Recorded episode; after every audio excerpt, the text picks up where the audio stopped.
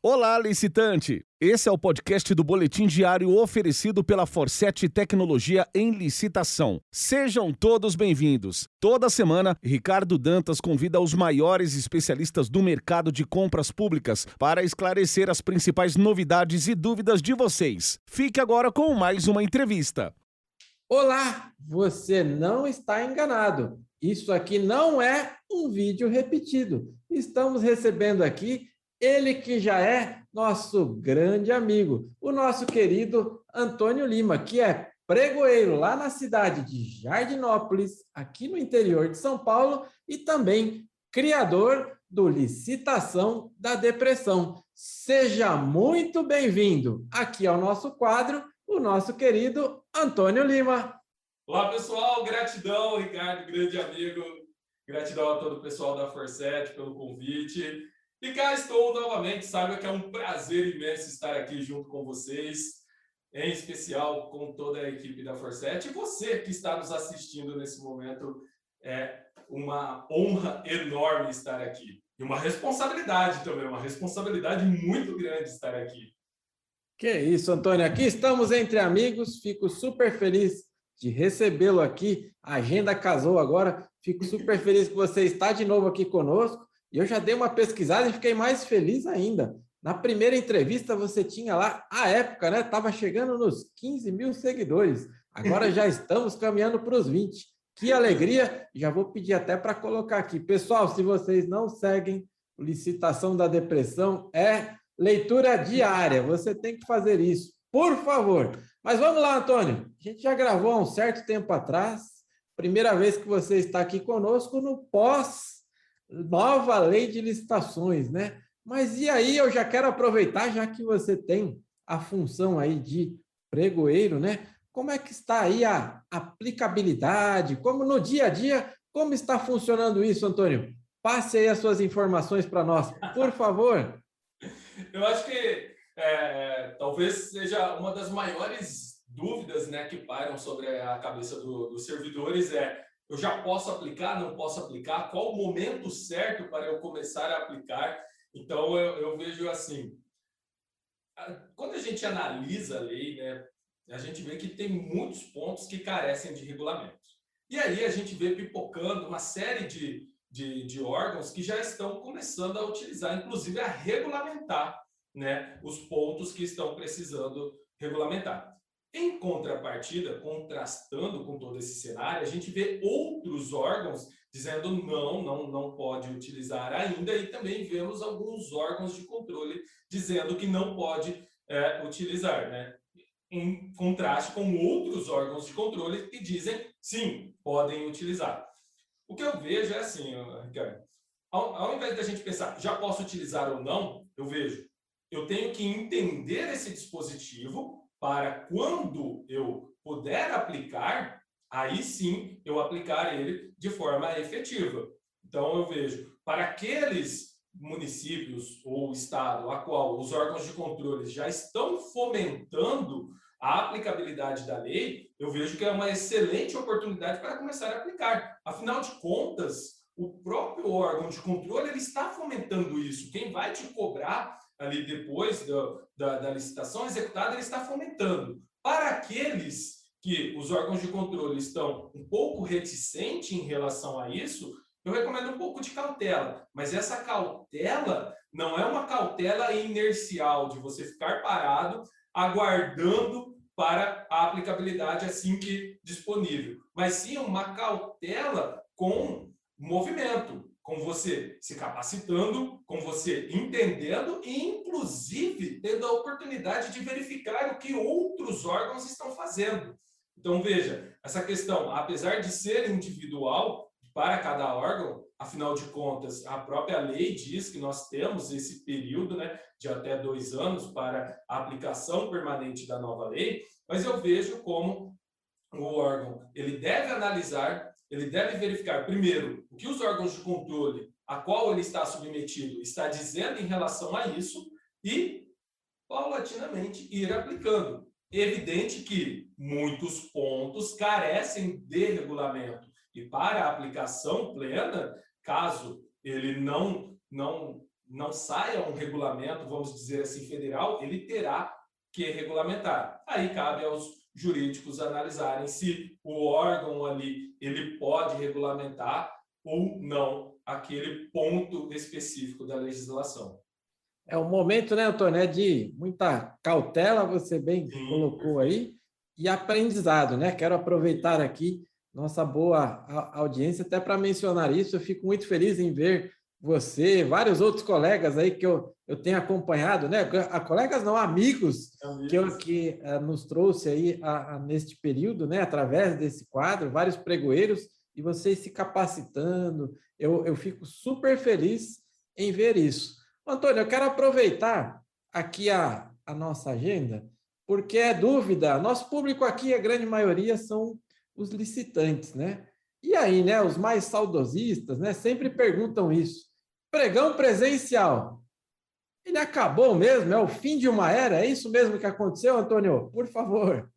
Bom, vamos lá. Eu me incluo também nesses saudosistas, porque eu iniciei isso há, há 10 anos atrás, ali com 20 anos de idade, como pregoeiro no pregão presencial. Né? Então, eu tenho boas recordações, muitas histórias, e a gente até brinca, né? O pregoeiro do pregão presencial é o pregoeiro raiz. É o pregoeiro do, do pregão eletrônico é o Nutella. Ou para aqueles que, que, que estão antenados aí, é a geração Z e a geração Y. Mas, enfim, não vamos entrar nessa celebre.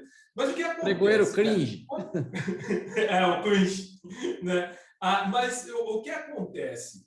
A, a própria legislação ela traz que as licitações serão preferencialmente eletrônicas. Ou seja, elas não, abol, eh, não, não vão abolir as licitações presenciais. Ok. Porém, a gente sabe como funciona o pregão presencial. O pregão presencial ele tem lances continuados até que não tem mais nenhuma empresa que possa cobrir o menor preço e aí você encerra. Porém, na nova lei, ele fala também que existem os lances intermediários. E não fica muito claro como seria isso no pregão presencial na nova lei. Como que seria essa questão dos lances intermediários? Então, também é um ponto que eu acredito que carece de regulamento. Teremos lances intermediários no pregão presencial na nova lei e, caso houver, como será processado esses lances intermediários na sessão do pregão presencial? Então, isso é, um, é uma, uma forma de da gente olhar. Trazendo um paralelo a tudo isso, temos a questão da, da tendência, vamos dizer assim. O pregão eletrônico ele veio de uma forma muito forte ali com o decreto 10024 em 2019 e acabou é, sacramentando, vamos dizer assim, o pregão eletrônico, todas as restrições que, que tivemos no ano passado com a pandemia. Então, veja, eu não enxergo que o pregão presencial ele vai acabar, não em um primeiro momento, mas ele vai diminuir muito, tá? E eu, eu vejo que o ideal para quem for fornecedor é cada vez mais buscar capacitação para as licitações eletrônicas, porque quando nós analisamos a nova lei, aqui fugindo um pouquinho da questão do pregão, a própria concorrência ela passa a ser também eletrônica.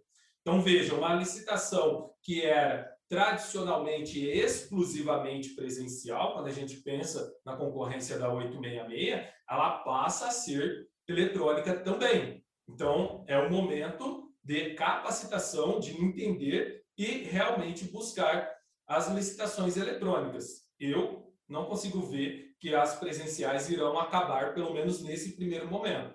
Eu enxergo que carece um certo regulamento quando for aplicar a nova lei em relação ao pregão presencial, por exemplo, mas a tendência é que elas vão diminuir é, em quantidade ao longo do, do tempo, conforme a tecnologia também for avançando, conforme os municípios, em especiais os municípios mais do interior, forem também ganhando estrutura de tecnologia, seja ela por internet ou até mesmo equipamentos para o órgão público, isso tende a fomentar cada vez mais o eletrônico em detrimento do presencial.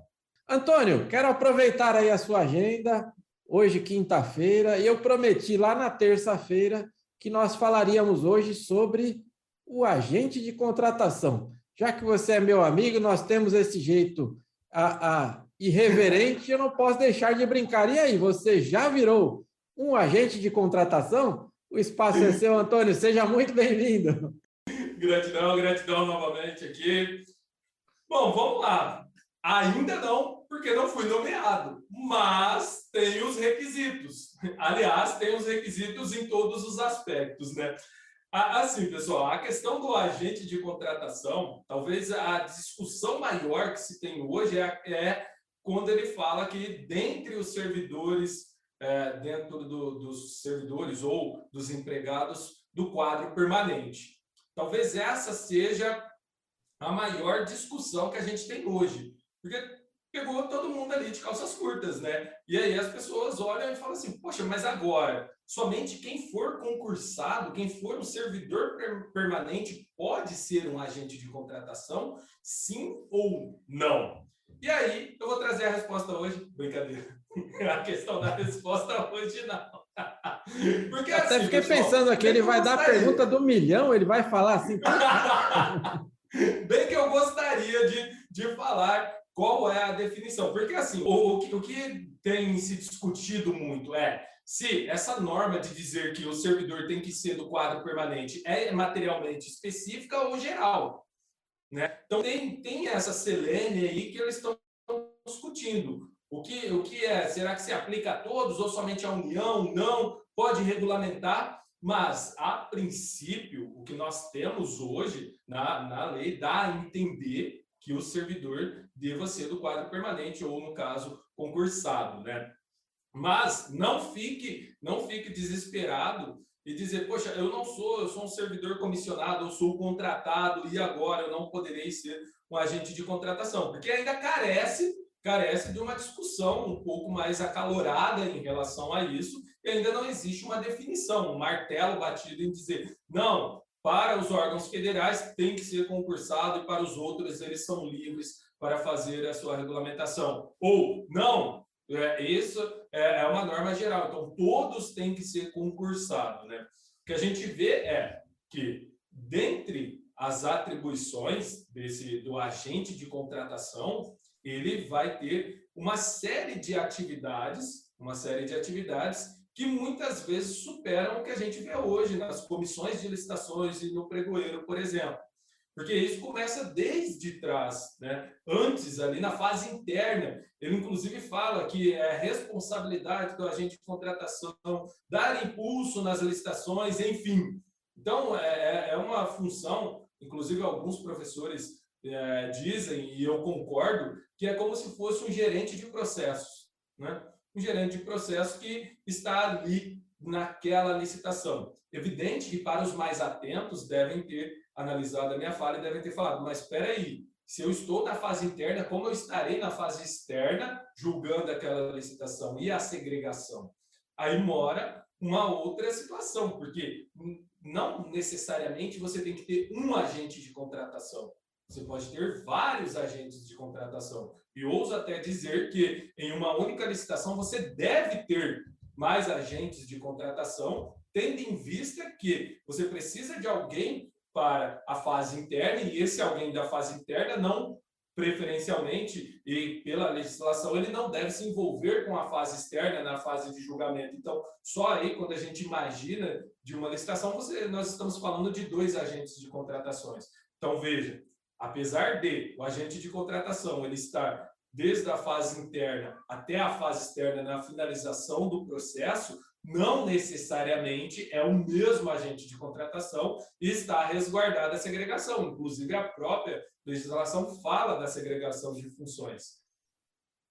Basicamente, é isso. Então, vamos dizer, se hoje, hoje, bater-se o martelo da forma como está escrito na legislação, eu diria que, eu diria que o agente de contratação, ele é o servidor do quadro permanente que acompanhará as licitações do início ao fim, não necessariamente seria um único para todo este trâmite. Por isso que eu disse que no começo eu ainda não sou, porque não tem portaria. Mas, no caso, independente do entendimento, se for norma geral ou norma espe específica, né, para dizer se o agente de contratação tem ou não tem que ser um servidor efetivo é, no meu caso, eu sou o servidor efetivo. Então, no meu caso, pelo menos dessa discussão, eu estou apartado, né?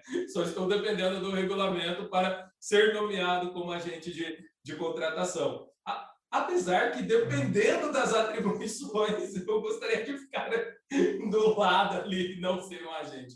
Brincadeira. Mas, Mas este é um, é um próximo capítulo, né, Antônio? Exatamente, é um próximo capítulo para, para os próximos dias que virão. E a gente sempre brinca, né? A, a, a nova lei, que agora nem é mais nova, mas todos os dias aparece algo novo e, e tem uma discussão diferente e acalorada sobre o tema. Uma, uma nova interpretação, e por isso que agora, né, Antônio, é momento de se capacitar, né? E assim como eu falei no primeiro vídeo, quero deixar claro aqui também a minha admiração aí, você, Laurinha, a, a, e várias, várias outras amigas aqui, me perdoe, Nádia, né? Que eu, eu sempre vejo em capacitações, a, a, todo mundo se preparando, Priscila, eu vejo, vou trombando com todo mundo assim, eu faço, falo, puxa, que legal que está todo mundo se preparando, se capacitando sempre aí, já pensando, né? Nova lei de licitações, vocês poderiam, está todo mundo falando para aguardar, né? Vocês poderiam também estar nessa, nessa zona de conforto e não, né? Gisela, Gisela, puxa, como se prepara? Eu vejo lá treinamento de domingo, ela está lá fazendo. Então, é, é, é, muito legal ver tudo isso. E, Antônio, eu estou falando aqui de capacitação. Eu já mencionei no primeiro vídeo, tenho que falar aqui também, né? O quanto você distribui conteúdo para todos nós através lá do seu Instagram, né? Licitação da depressão. Mas eu gostaria que você falar sobre isso aí também. Quais são os canais, onde eu encontro o Antônio, de que forma, né? De repente eu estou aqui acompanhando, eu gostaria de conversar com ele. Será que ele presta consultoria, ele dá treinamento? Como que é isso? Por favor, Antônio, o espaço é seu. Gratidão, gratidão, Ricardo. Bom, Pode me encontrar lá no Licitação da Depressão, arroba Licitação da Depressão, lá no Instagram. Então, é, é o Instagram inicial, quando eu comecei, né? E o Licitação da Depressão é, a ideia sempre foi uma grande brincadeira, então tem sempre memes e situações divertidas ali. Também tem muito conteúdo, obviamente, trago muito conteúdo, em especial em lives, porém, no, nos últimos tempos fiquei um pouco afastado das lives, como a gente sempre fala, afiando o machado para retornar e retornar com tudo. Também tem um outro canal no Instagram, que, que eu, junto com o grande amigo Rafael Ícaro, que aliás é um dos expoentes aí do lado do fornecedor que, que passa o conteúdo de uma forma diferente. A gente criou um perfil chamado Licitante Águia, né? E lá no Licitante Águia a gente tem as duas visões. A gente costuma brincar que são os dois lados da mesma moeda, né? Então você tem a visão do pregoeiro, que no caso sou eu, e você tem a visão do consultor, do fornecedor, do licitante, que no caso é o Rafael Ícaro, também tem muito conteúdo em ambos os Instagrams. A proposta é a mesma, é sempre distribuir o máximo de conteúdo e mais, em uma linguagem simples e objetiva, que é o que a gente sempre faz, numa linguagem que todos consigam compreender. A gente procura ser o mais simples possível na, na transmissão do, do conteúdo para que seja entendido por todos. É isso uma aí, tem que. uma coisa que, que eu queria falar, por exemplo, eu lembro uma vez e eu, eu sempre eu sempre guardo isso comigo. A gente conversando e tal, e tinha um contrato, ele iria ele ele encerrou, não deu tempo de fazer a licitação e aí o órgão fez um emergencial. E aí perguntaram quando, até quando que o emergencial duraria. Aí, tendo em vista que teria que fazer uma nova licitação, poderia dar certo ou não e tal, então tinha essa indefinição. E aí falaram, não, coloca uma cláusula resolutiva no contrato que diz que quando você firmar o contrato com a, empresa da licitação, será rescindido o contrato do emergencial.